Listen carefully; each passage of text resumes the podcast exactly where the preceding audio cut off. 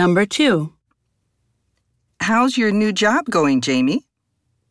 Great, actually. I like it a lot more than my old job. That place was the worst. Yeah, you used to always look really tired and depressed.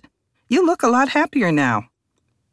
My new job is a lot more fun, and I really like my new coworkers. Question. What is one thing we learn about the man?